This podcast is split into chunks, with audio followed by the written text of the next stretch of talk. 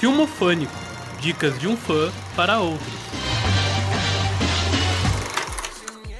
É, jovens, se vocês, como eu, acreditavam que a franquia Velozes e Furiosos já deu o que tinha que dar, esse é o Filmofânico que vai mostrar o tamanho do nosso engano. Para os que não prestam atenção na questão de estúdios e afins, vale começar dizendo que Velozes e Furiosos é o carro-chefe do estúdio Universal.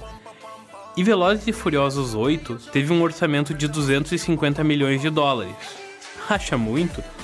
Pois saibam que só no final de semana de estreia o filme faturou 532,5 milhões de dólares, quebrando o recorde de maior estreia de todos os tempos.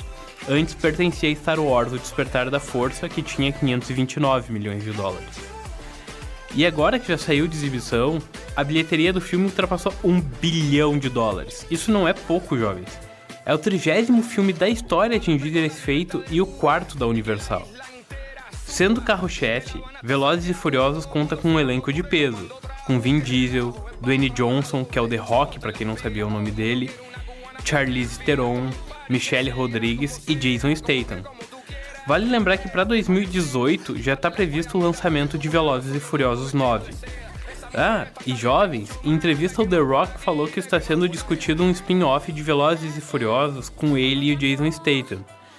E para quem não sabe o que é spin-off, calma que como sempre o tio explica. Spin-off é uma derivação da história original. Ele não interfere na trama principal, mas quando o spin-off mantém alguma relação com sua origem, pode vir a revelar informações sobre os personagens que não aparecem no filme principal. Agora resta esperar para saber o que a Universal está preparando e chutar quantos bilhões essa franquia ainda vai render para o estúdio. Quer ver mais? Acesse facebook.com barra que toda quarta-feira vai ter uma dica nova para você. Filmofânico, dicas de um fã para outro.